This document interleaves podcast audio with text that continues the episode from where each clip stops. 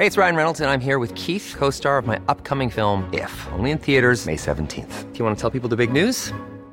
All right, I'll do. Sign up now and you'll get unlimited for $15 a month in six months of Paramount Plus Essential Plan on us. Mintmobile.com slash switch. Upfront payment of $45 equivalent to $15 per month. Unlimited over 40 gigabytes per month. Face lower speeds. Videos at 480p. Active Mint customers by 531.24 get six months of Paramount Plus Essential Plan. Auto renews after six months. Offer ends May 31st, 2024. Separate Paramount Plus registration required. Terms and conditions apply if rated PG.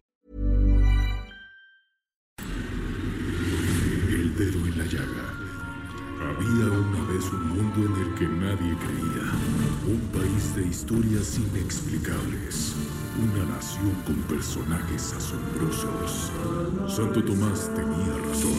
Hay que ver para creer. El México increíble. Las verdades que duelen. La voz de los que callan. El dedo en la llaga. Infórmate, diviértete, enójate y vuelve a empezar.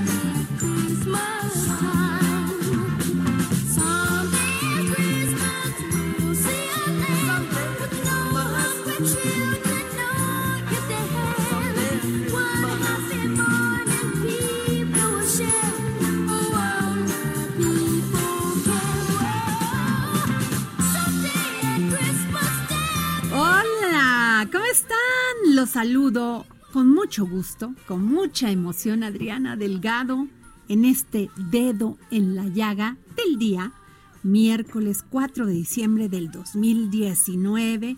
Te saludo con mucho gusto, mi Claudia Ibet. ¿Cómo Adri, qué gusto saludarte. Y a mi querida Claudia Juárez, la mujer que más sabe de tecnología en este país y en esta mesa de mujeres.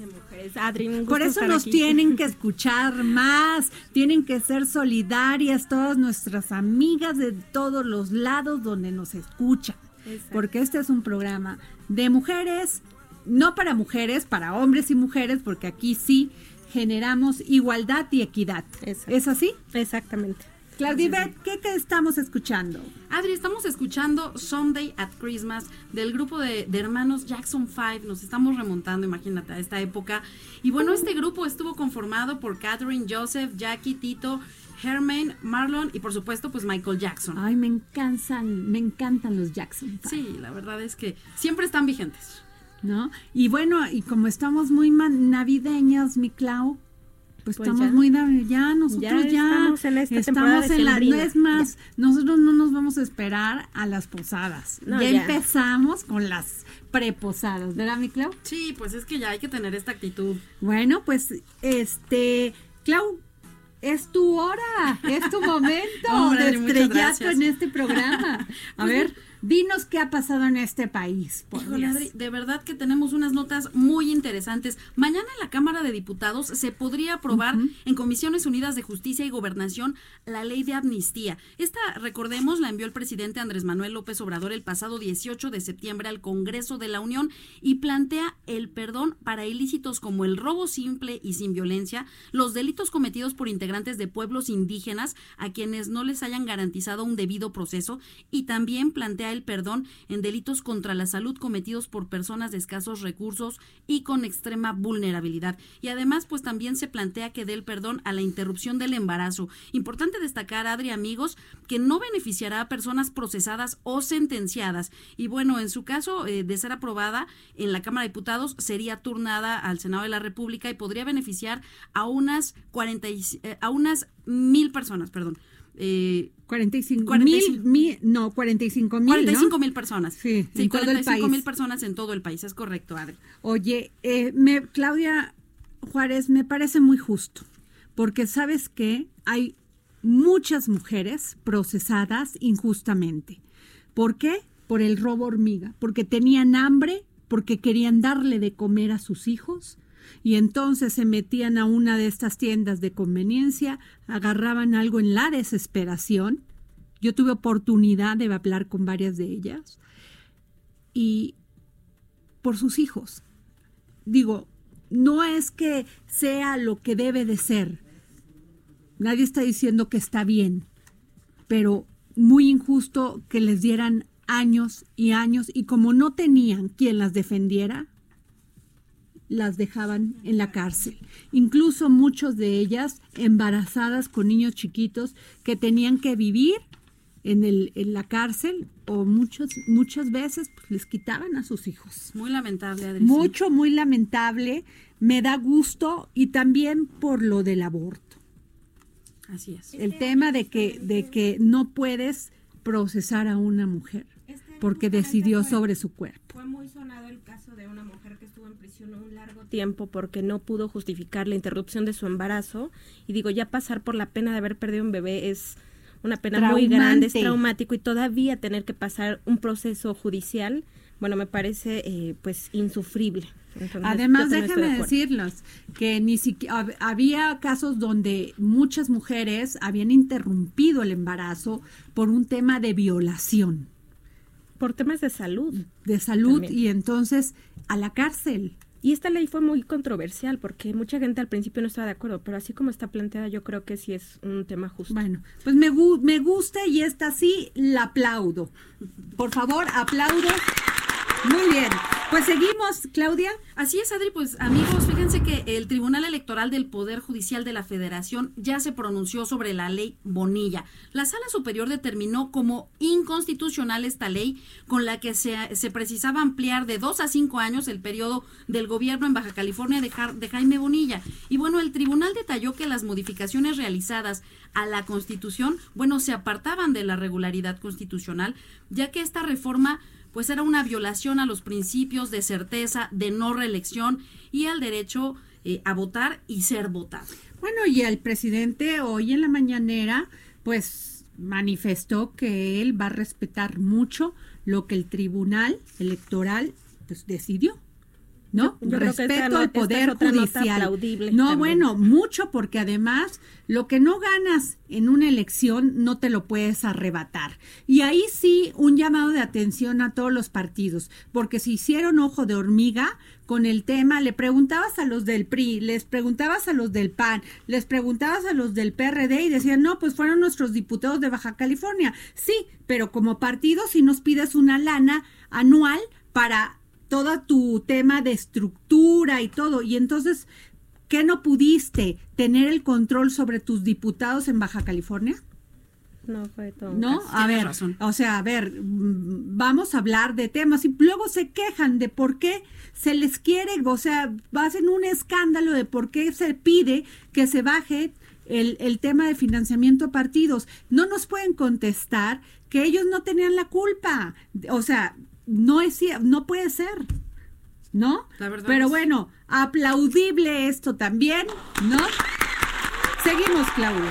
Claro que sí, Adri. El secretario de Educación, Esteban Moctezuma, afirmó que el estancamiento en los resultados de la prueba PISA que les reportábamos el día de ayer, pues donde los jóvenes están muy atrasados en lectura, matemáticas y ciencias, pues se atribuye a factores como la corrupción en temas magisteriales y en el permanente conflicto con el sindicato. Pues sí, no lo dudo, ¿eh, Claudia? O sea, ¿cuánto tiempo estuvieron entre que el Baester, entre que la CENTE, entre que el CENTE? O sea, y esto, los únicos perjudicados eran los niños. Así es. Que si querían hacer la prueba de evaluación, que si no la querían, que si la querían, que si no la querían.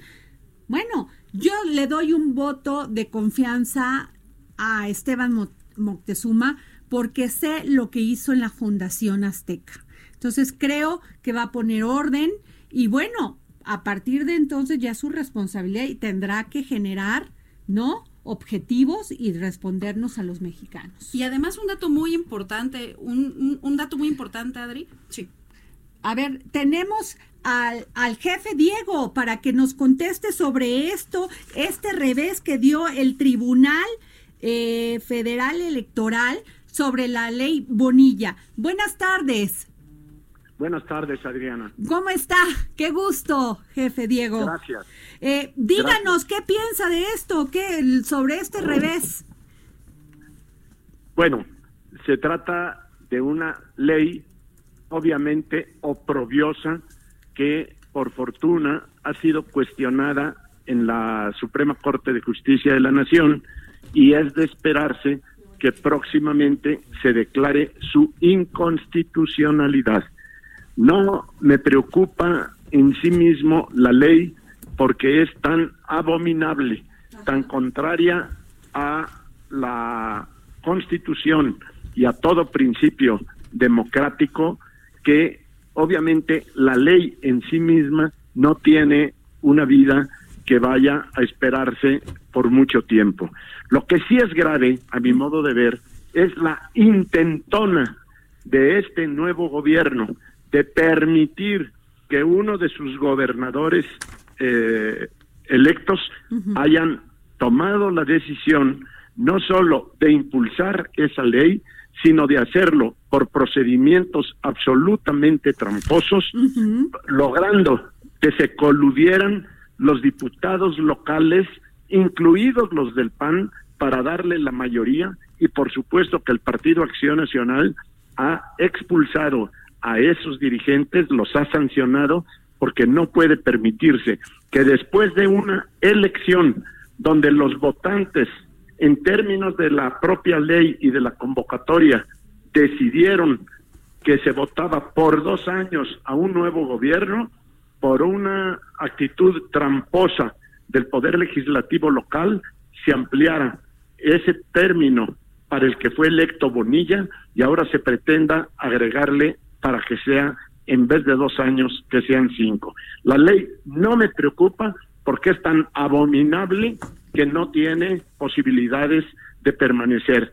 Espero que la Corte en muy poco tiempo así lo declare. Sí, porque no se puede este permitir otra práctica así, Diego. Por supuesto. Y yo creo aquí vale la pena también recordar que ha habido expresiones, hasta donde yo recuerdo, de la propia secretaria de Gobernación, la exministra Sánchez Cordero, que también consideró absolutamente claro que se trata de una ley inconstitucional y por lo tanto que a nivel del gobierno federal también se dan voces de repudio. Pero repito, la sola intentona del actual gobernador Bonilla demuestra su catadura, demuestra su verdadero rostro y esto sí es lo preocupante. Y desde luego la capacidad que con no poca eh, frecuencia algunos gobernadores eh, tienen acceso a la debilidad y a la proclividad de corrupción de algunos legisladores para hacer de las suyas como lo ha intentado Bonilla. Pues muchas gracias, Diego. Eh, eh, una declaración muy importante porque efectivamente casos así no se pueden permitir otra vez en este país, que queremos que en- todos los días se construya una democracia. Y déjame decirte por último que por supuesto que en el trabajo político casi nada nos debe de sorprender porque la deshonestidad ha campeado en este país desde hace muchísimo tiempo, de tiempos inmemoriales, pero el hecho de que ahora a través de este tipo de procedimientos se pudiera prolongar un mandato para un gobernante y que todos quedáramos en silencio y soportando esa infamia sería muy grave. No hay precedentes de que ningún Congreso local haya tratado de modificar el alcance del voto popular para llevarlo para años para los que no fue electo un gobernador. Claro, trampas, eh, porquerías en el ámbito electoral, tú y yo, como todo México, lo sabemos, pero que se haya llegado a utilizar un procedimiento legislativo Sí, es para terrible. estos efectos no tiene precedente. Yo confío, como te digo, que la Corte próximamente mande al cesto de la basura, al lugar de la ignominia, una porquería de ese tamaño. Diego, ¿y qué va a hacer el PAN? Porque eh, sus diputados pues no hicieron caso al líder nacional, porque me imagino que en la Comisión de Honor y Justicia del partido algo va, va a suceder, no solamente porque ya eh, actuaron contra estos legisladores en Baja California, pero ¿qué va a pasar si los otros legisladores de otros estados este, quieren hacer algo igual? No, desde luego yo te diría que Acción Nacional no es lo que vaya a hacer. Ajá. Hasta donde tengo entendido, por supuesto que ya, eh, inici- eh, ya ha iniciado los procedimientos de sanción, pero nos topamos con que al parecer eh, esos legisladores traicioneros creo que han renunciado al Partido Acción Nacional. Pero desde luego Acción Nacional de inmediato les inició un proceso de sanción, un proceso de expulsión, de sacarlos de las filas de Acción Nacional, porque sería absolutamente oprobioso que el partido soportara y dejara pasar una sinvergüenzada de ese tamaño. No es que tenga que hacer algo más, ya lo ha hecho, ya hasta donde tengo yo información fidedigna, inició de inmediato procedimiento de expulsión para todos ellos, sin excusa ni pretexto, salvo un legislador del PAN que hasta donde yo recuerdo votó en contra de esa sinvergüenzada. Pues muy bien, Diego Fernández, muchas, Diego Fernández de Ceballos, muchas gracias por estar aquí en el dedo en la llaga. Gracias por contestarnos la llamada.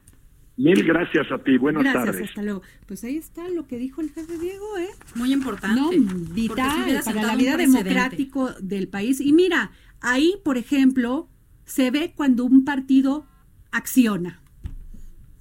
Si no es por la por lo que hace el PAN y, y este y se unen todos sus legisladores para poner una una este controversia, sí, ¿no? Sí, Fue es una, controversia constitucional, porque además así- ante esto, pues ahí no hubiese resultados. Ahora falta que la Suprema Corte pues y se tiene que hacer ver la oposición, porque así es una democracia y tiene que haber un equilibrio. Claro, así es. Bueno, pues seguimos, Claudia. Así es, Adri, pues fíjate, Muy bien. te quería terminar de comentar que justamente el secretario de Educación, Esteban Moctezuma, resaltó un dato muy importante, que este ciclo escolar que va a terminar es el primero en 35 años en el que los niños de Oaxaca van a tener un ciclo escolar completo.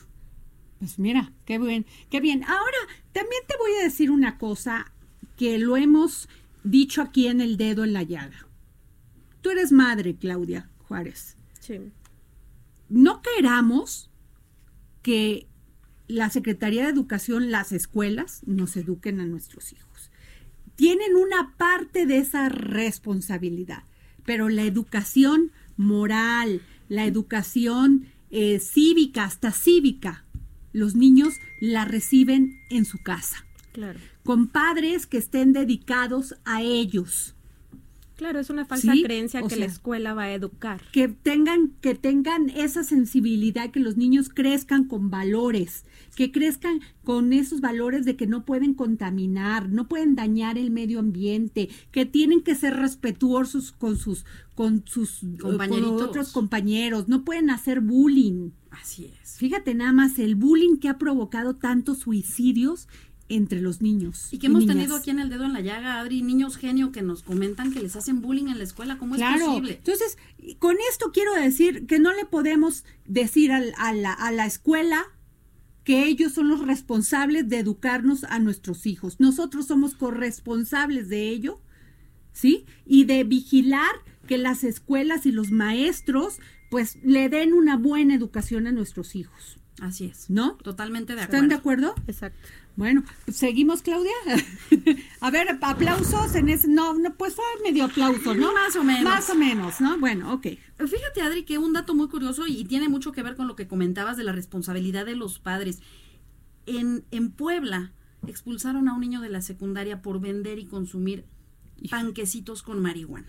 Y esto fue denunciado por los padres de familia en los grupos de WhatsApp. Se pusieron de acuerdo los padres y fueron a la Fíjate, escuela cuando los padres accionan y están pendientes de sus hijos. Así es, Ajá. así es, porque entonces se, se, se confirmó la expulsión de este alumno por parte de la SEP estatal, que dijo que en este centro escolar eh, de Puebla, precisamente el ¿Y qué centro edad escolar, tenía el chico? un niño de secundaria que Pues tiene entre entre 11 y 13 13 años. Híjole, es que también ahí, ve tú a saber las, la, la, lo que hay detrás. Igual lo obligaron. Claro. Igual lo obligaron, tiene que seguirse una investigación y también darle pues una oportunidad, aunque bueno, también llevamos que cuántos asesinatos cometidos por menores de edad. Claro, pero Es detrás de cada terrible. historia hay, otra, hay un gran trasfondo y entonces hay que saber quién está detrás de ese Exacto, niño, y dónde cómo los es, puedes exacto. ayudar, igual están siendo obligados a hacer esto. Así es. Y que ya lo habíamos denunciado aquí que en, en Tamaulipas justamente también ya se había este identificado pues este tipo de acciones como algo que no era aislado, sino que ya era una es muy práctica común. injusto como cómo esta delincuencia se está infiltrando en este tejido social y está provocando esta, esta crisis entre los jóvenes, caray. Muy lamentable. Por eso que los padres pues tenemos que ser mucho más observadores de nuestros hijos. Inclusive hay una campaña en televisión que me encanta, que si tú ves a tu hijo que cambia, eh, tiene sus cambios de humor, lo ves que no está presente, eh, tienes que actuar. Claro, yo creo que una palabra clave en la adolescencia, en la infancia, es el acompañamiento que nosotros como padres damos a los hijos. Claro. Después queremos culpar al sistema educativo, Sí, si usted a los ve- amigos, pero en casa es donde se inicia la educación, Claro. la verdadera educación. Y si conoces a tus hijos, Exacto. sabes dónde, cuándo, en qué momento o puede estar presionado o se infiltró en, en ese grupo en la escuela, pues estos criminales que acaban con todo, una, con toda una vida. Y es que es de un, un se- un joven de sector ampliamente 13 vulnerable. Así Pues es, sí. es un sector vulnerable donde son muy pequeños, donde no están orientados y donde hay justamente carencias económicas.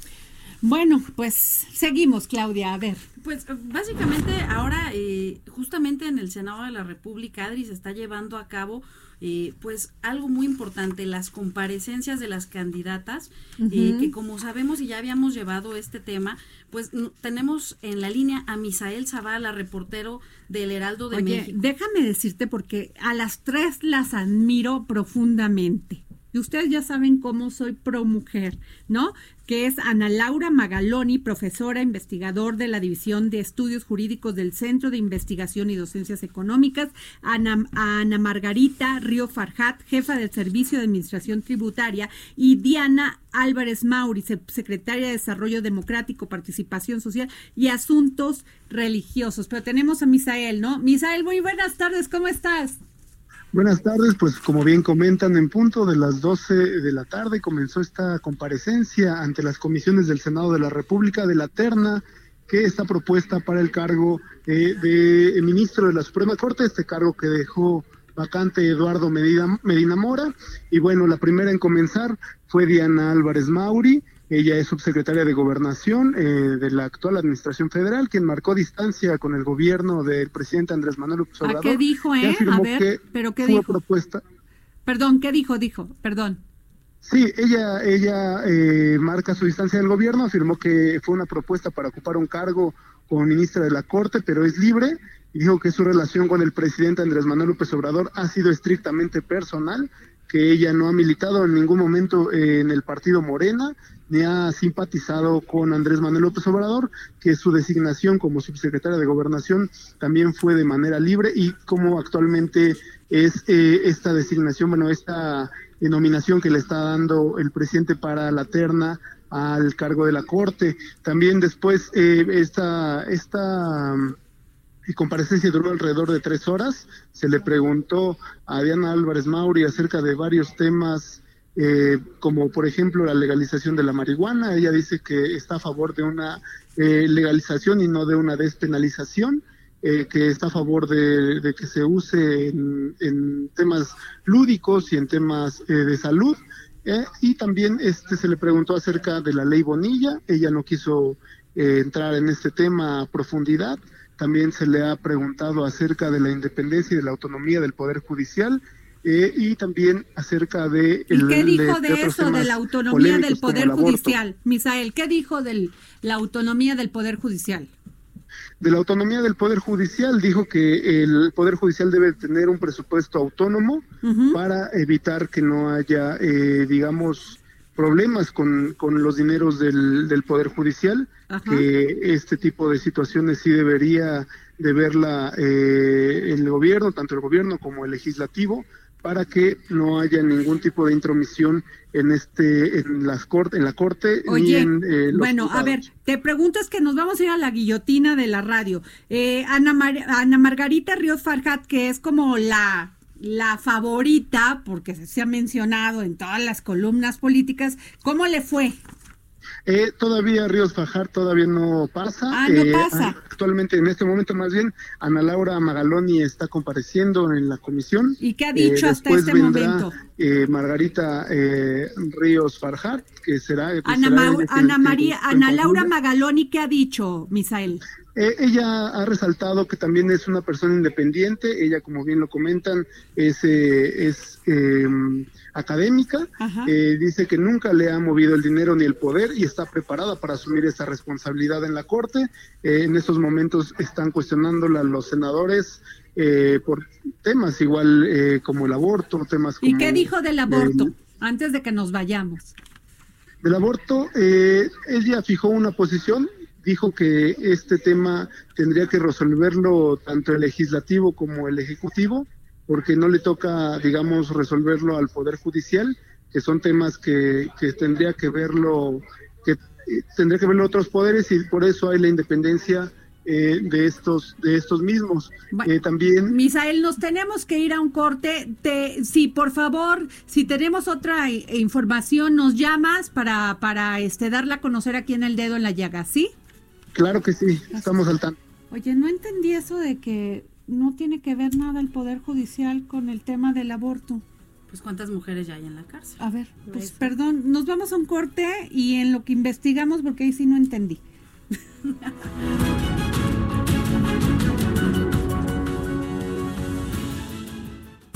Escríbenos al WhatsApp en el dedo en la llaga 55 25 44 33 34 55 25 44 33 34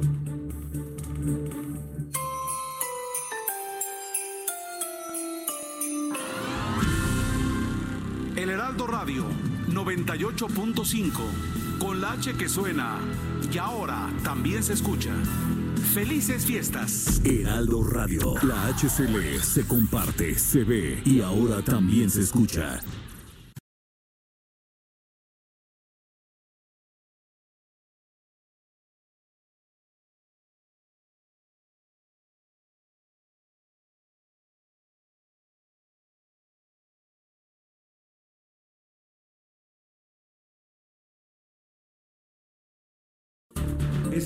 Al WhatsApp en el dedo en la llaga. 55 25 44 33 34 55 25 44 33 34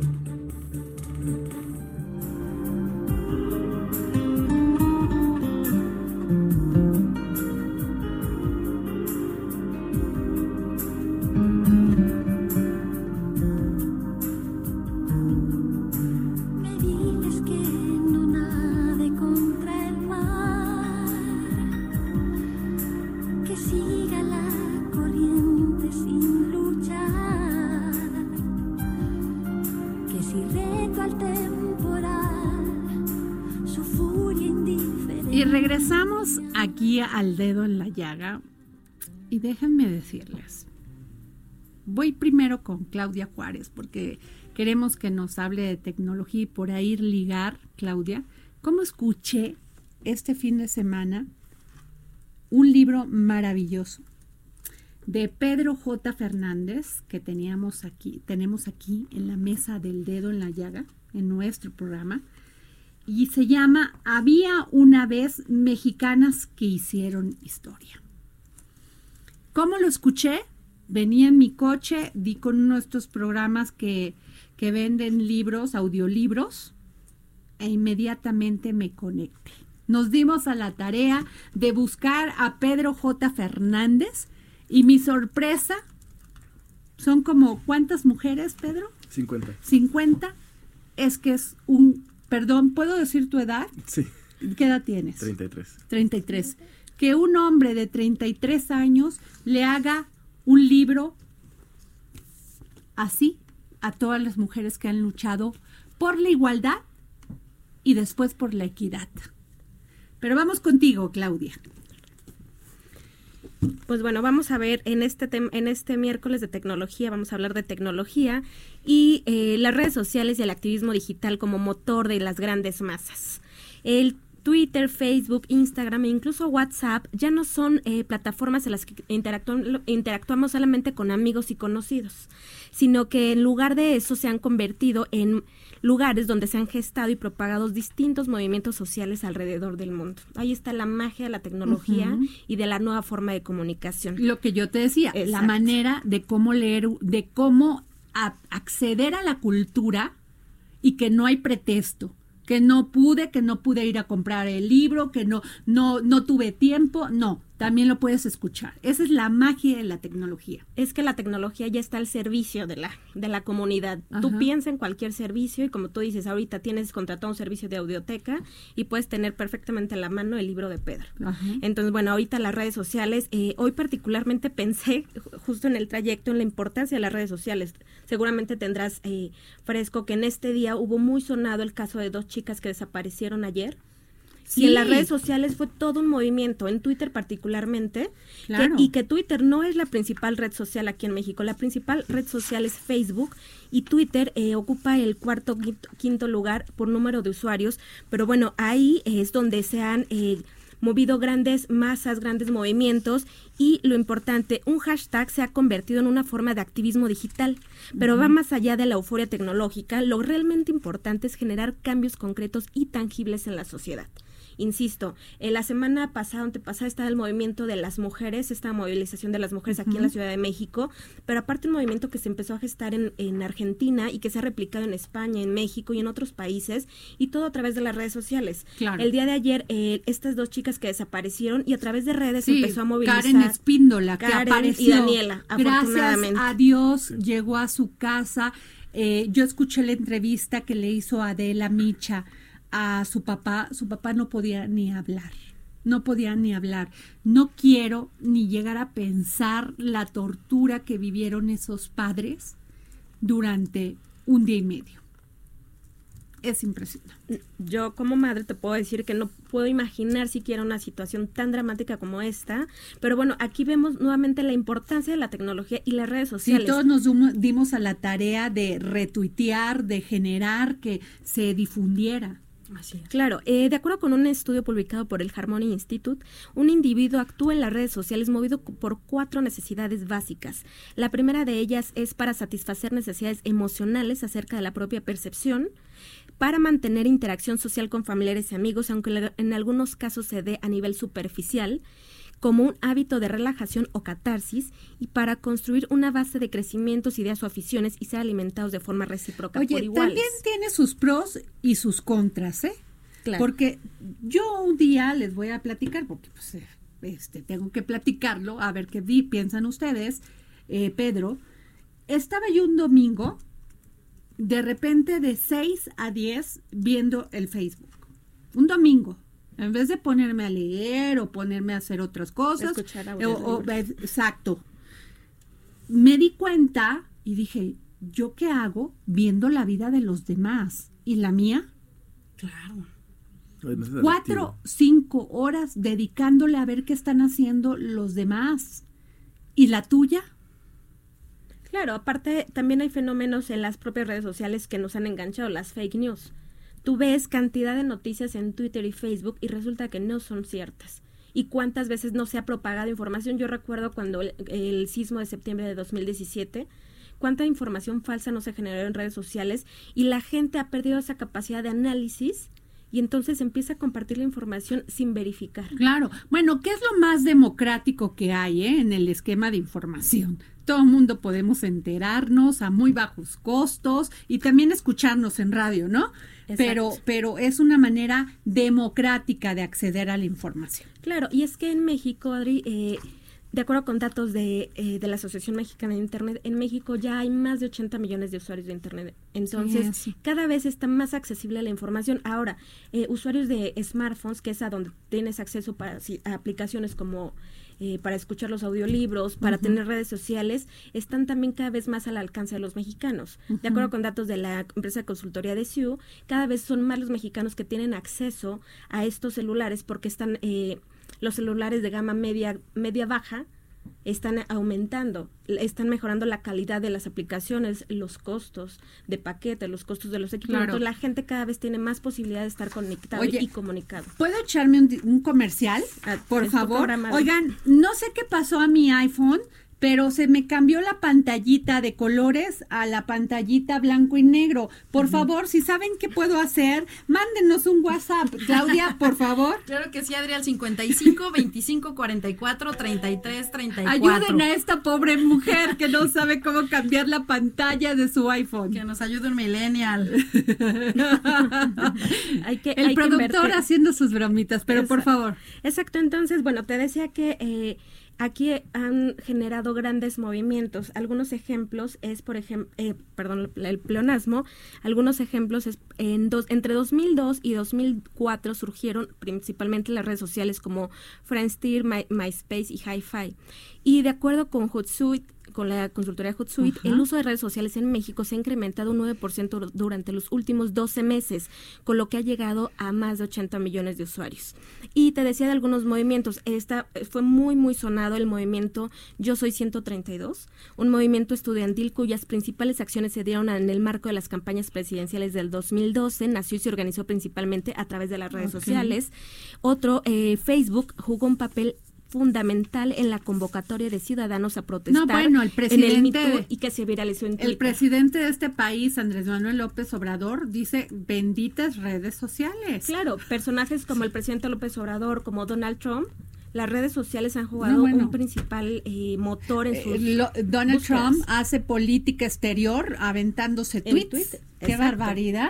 Y te Así decía. Twitter no es la red social más importante, pero ¿Cuál cada es? vez la red social más importante es Facebook.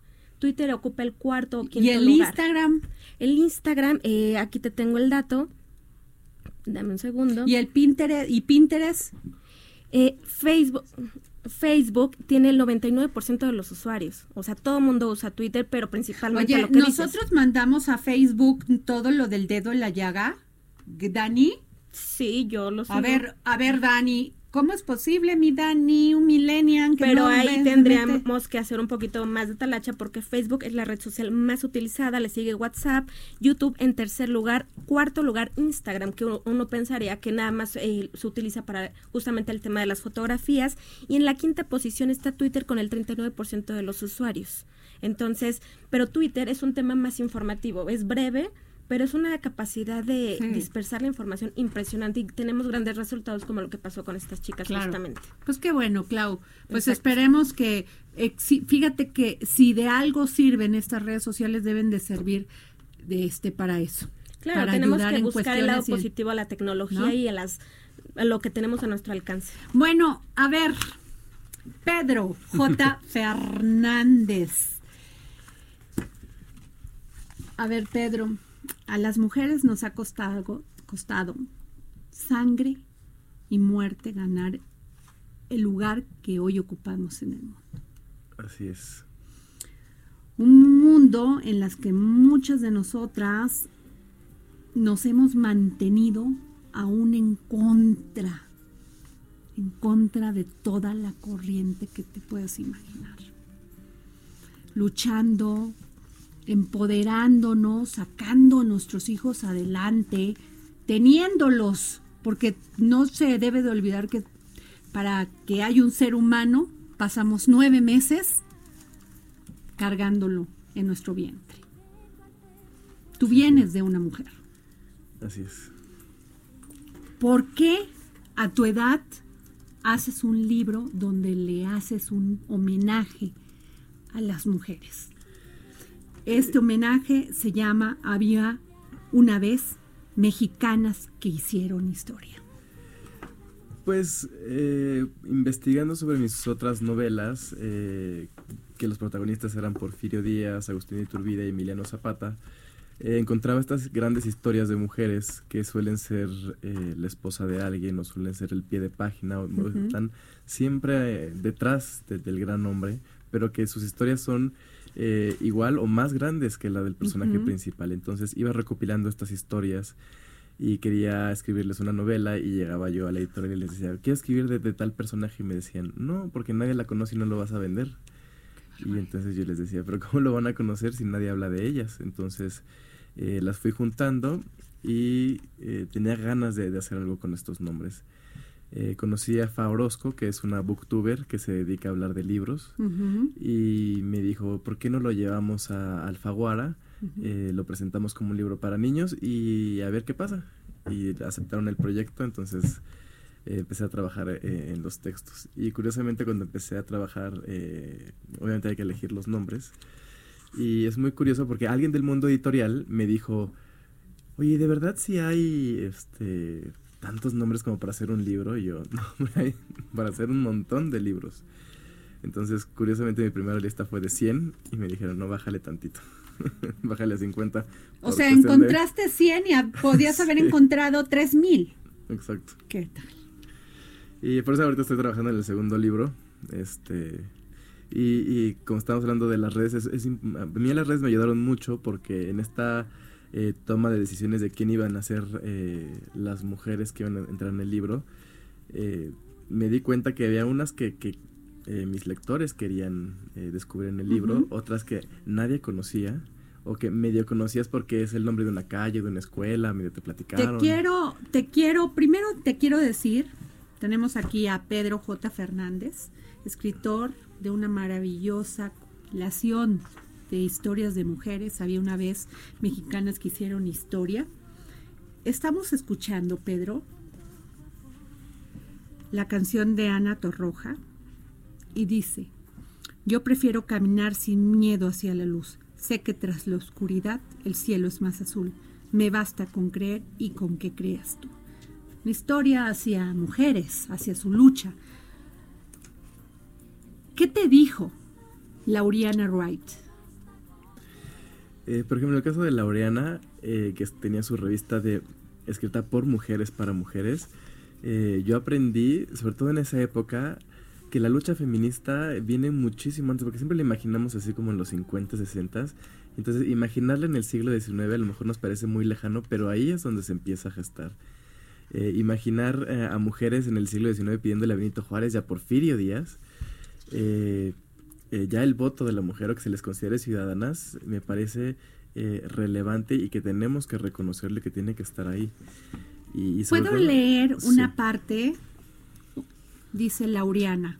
Un día escribí un artículo en el que criticaban al presidente de México, Porfirio Díaz. Apareció en un periódico llamado Al Diario del Hogar. No me fue muy bien. Aunque el presidente se enojó mucho, no me castigó, porque yo era amiga de su esposa. Sin embargo, eso no me detuvo. Yo quería seguir escribiendo. El diario del hogar se negó a publicarme otra vez, pero yo todavía deseaba dar a conocer mis preguntas, así que fundé mi propia revista. ¿Por qué no? La llamé Las hijas de la náhuac, que poco después cambió su nombre por el, el de Violetas de la náhuac, y más tarde logré dirigirla. Eso era algo que los hombres de este siglo no habían visto. Una, una mujer al frente de una publicación cultural. Sí, son historias de mujeres que les dijeron que no podían por ser mujeres o porque nadie más lo había hecho y se atrevieron a romper las reglas. Matilde Montoya, Ay, Matilde. 1857-1938. ¿Por qué dices ay, Matilde? Este. ¿Te enamoraste de ellas? Eh, Es un personaje fácil, sí, te enamor- tienes que enamorarte de ellas. Eh, es un personaje fascinante porque es una de las mujeres que más eh, eh, creo que más ha enamorado a mis lectores su historia de cómo se convierte en médico y cómo le van poniendo trabas y le dicen, no, es que es indigno que una mujer vea cuerpos desnudos cuando los hombres ya lo estaban haciendo. O que le digan, no, no puedes titularte porque eh, solo, eh, los, el reglamento solo dice que pueden eh, titularse los hombres. Y ella así como, de, como, ¿por qué? Si yo ya hice toda la carrera, porque ahorita me van a decir que no puedo. Entonces, eh, digo también para que veamos la importancia de- del lenguaje, eh, cómo afecta.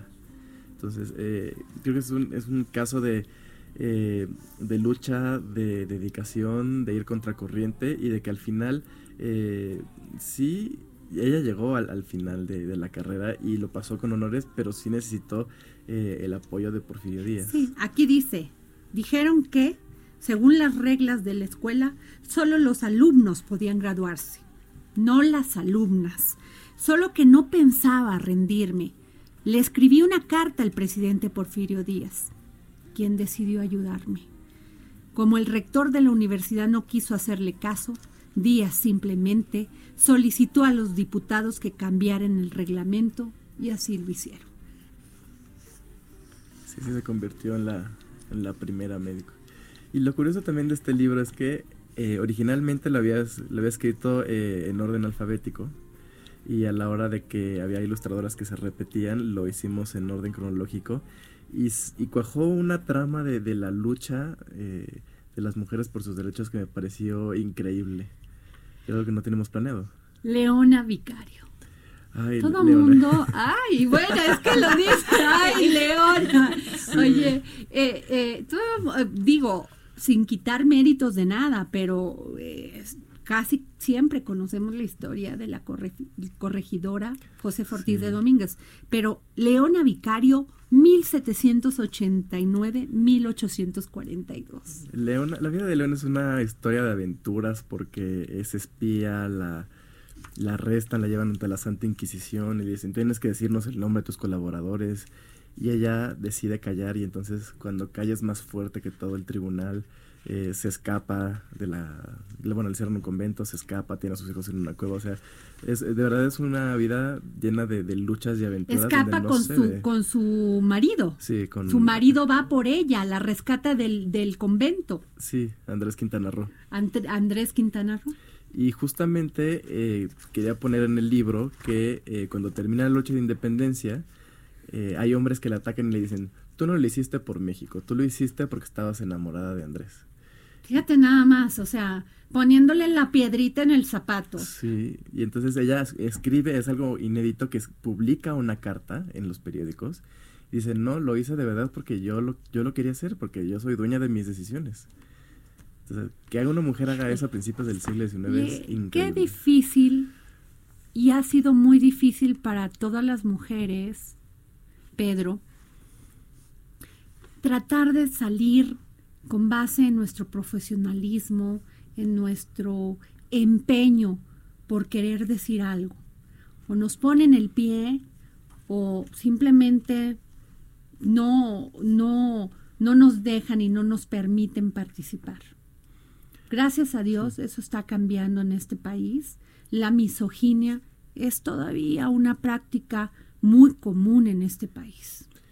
Sí, me ha tocado ahora verlo cuando he estado eh, hablando de este libro y entonces llega a promocionarlo y me dicen, ¿por qué de mujeres? ¿por qué no hay hombres? ¿Por qué no hay libros de hombres? es y yo, es- es terrible. La historia está llena de hombres. Yo te voy a decir, hay personas que tienen un oficio. Si tú tienes que consultar a un técnico, ingeniero, y eso pasa todavía en este país, prefieres que, el, que, el- que, el- que el- la consulta te la dé un hombre y no una mujer. Así es. Y a eso nos, a hombres que están en una mesa y que no son capaces de voltearte a los ojos para tener un debate contigo. A hombres que prefieren retirarte de una reunión para que tú no estés en esa discusión. Eso nos enfrentamos Sí, a que sí. las mujeres nos queremos, o sea, y luchamos por empoderarnos y nos matan. Y ahora que estoy trabajando en el segundo libro, que hay más mujeres científicas, eh, me han dicho, que terminé la carrera hace poco y había muy pocas mujeres en la carrera y a base que les estuvieron diciendo que la, la ciencia no es para las mujeres, terminamos muy pocas. Nos titulamos muy, muy pocas, entonces es algo que se sigue viendo todos los días. Claro, a mí, bueno, yo estoy encantada. Ahorita estoy hojeando rapidísimo el libro. Quiero contarles a los radioescuchos que es un libro que está atractivo tanto del diseño, la, eh, las imágenes, todo lo que está padrísimo, pero aparte qué complicado hablar de tantas mujeres tan talentosas, con tantas historias y resumirlo en tres páginas. O sea, por cada mujer son tres páginas, lo cual me parece No, es que de yo extraordinario. estoy impactada. Y la, la anécdota que comentabas de Leona Vicario, cómo eh, desde inicios, desde la historia, y nos podemos remontar a cualquier época, y la mujer siempre ha tenido que defender No, sus bueno, ideales. sus ideales aún Tener en contra de su vida. exacto. Por ejemplo, Ul- Eulalia Guzmán. Ah, no, arqueóloga, la, este, la primera gran arqueóloga mexicana, este, que también le tocó eh, luchar y le tocó estar desde abajo y, y preguntar por dónde podían andar. O sea, muchas de estas mujeres eh, son alcanzaron estos grados de, de profesionistas porque iban tocando puertas, iban viendo dónde pueden estar porque no los dejaban entrar a las universidades o les decían que no se pueden titular. Entonces, eh, son sueños que, que decidieron seguir y que eh, siguieron hasta el final y que al final hicieron historia. Oye, por favor, la China poblana. Es que esa historia está maravillosa. Por favor, cuéntanoslas. La China poblana, eh, que yo digo que es la, la- una gran princesa mexicana, que es una hindú que raptaron unos piratas portugueses, la trajeron, eh, se enamoró de un capitán, en, bueno, yo en Puebla obviamente, este, se enamoró de un capitán y luego el capitán se murió y luego se casó con un negro y se murió también el negro, pero ella seguía y seguía. Y bordaba impresionantemente Sí. porque trae, era de ten- amon- bordaba como se borda en Manila, ¿es Exacto. así? Entonces de ahí sale el vestido de la de China la China poblana. poblana. Entonces cuando, cuando quieren vestirse, cuando quieren vestirse de una princesa eh, real y valiente, eh, Pero la traen en un barco, la raptan, Sí, y la, la venden en Acapulco. la venden en Acapulco, luego termina casándose con un chino.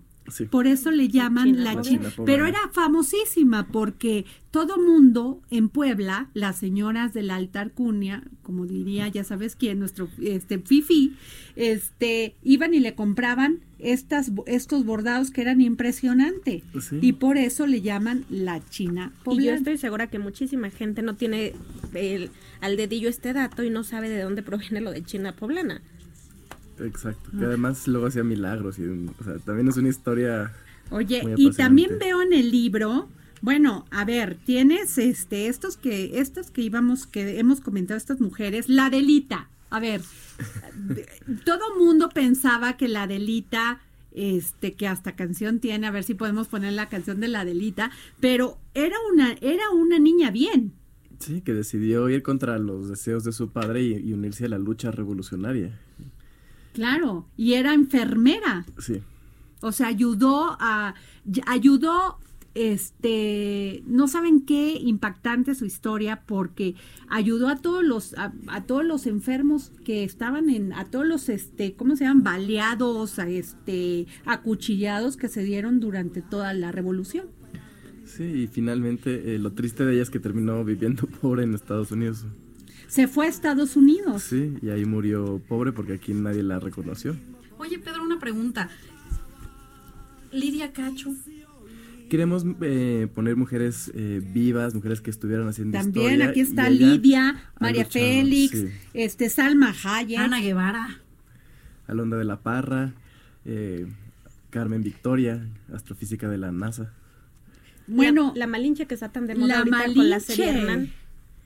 Sí, que, son que- que hay que 500 años. conocer las historias detrás de cada mujer y es este es un excelente libro para conocerlas además de manera rápida porque tu capacidad de síntesis es impresionante Gracias. pero por Dios nos queda muy poco tiempo aquí en el dedo en la llaga pero por favor no dejen de leer este libro de Pedro J Fernández había una vez mexicanas que hicieron historia de Alfaguara. Lo pueden encontrar en cualquier tienda de libros. Y yo les voy a dar, hay este apps que tienen este estos libros en audiolibros para que usted no tenga pretexto de que no me entere y no no quiero acceder a la cultura. Pero muchas gracias, pues ya se nos fue el tiempo, Pedro, te vamos a pedir que vengas más seguido aquí el dedo en la llaga y nos cuentes de estas mujeres. Nos vemos mañana.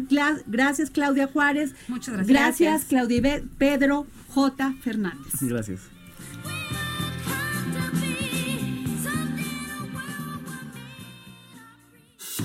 Esto fue El Dedo en la Llaga con Adriana Delgado. Escucha la H, Heraldo Radio. Planning for your next trip?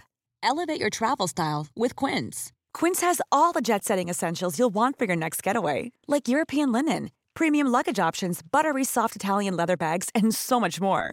And is all priced at 50 to 80% less than similar brands. Plus, Quince only works with factories that use safe and ethical manufacturing practices. Pack your bags with high-quality essentials you'll be wearing for vacations to come with Quince. Go to quince.com slash pack for free shipping and 365-day returns.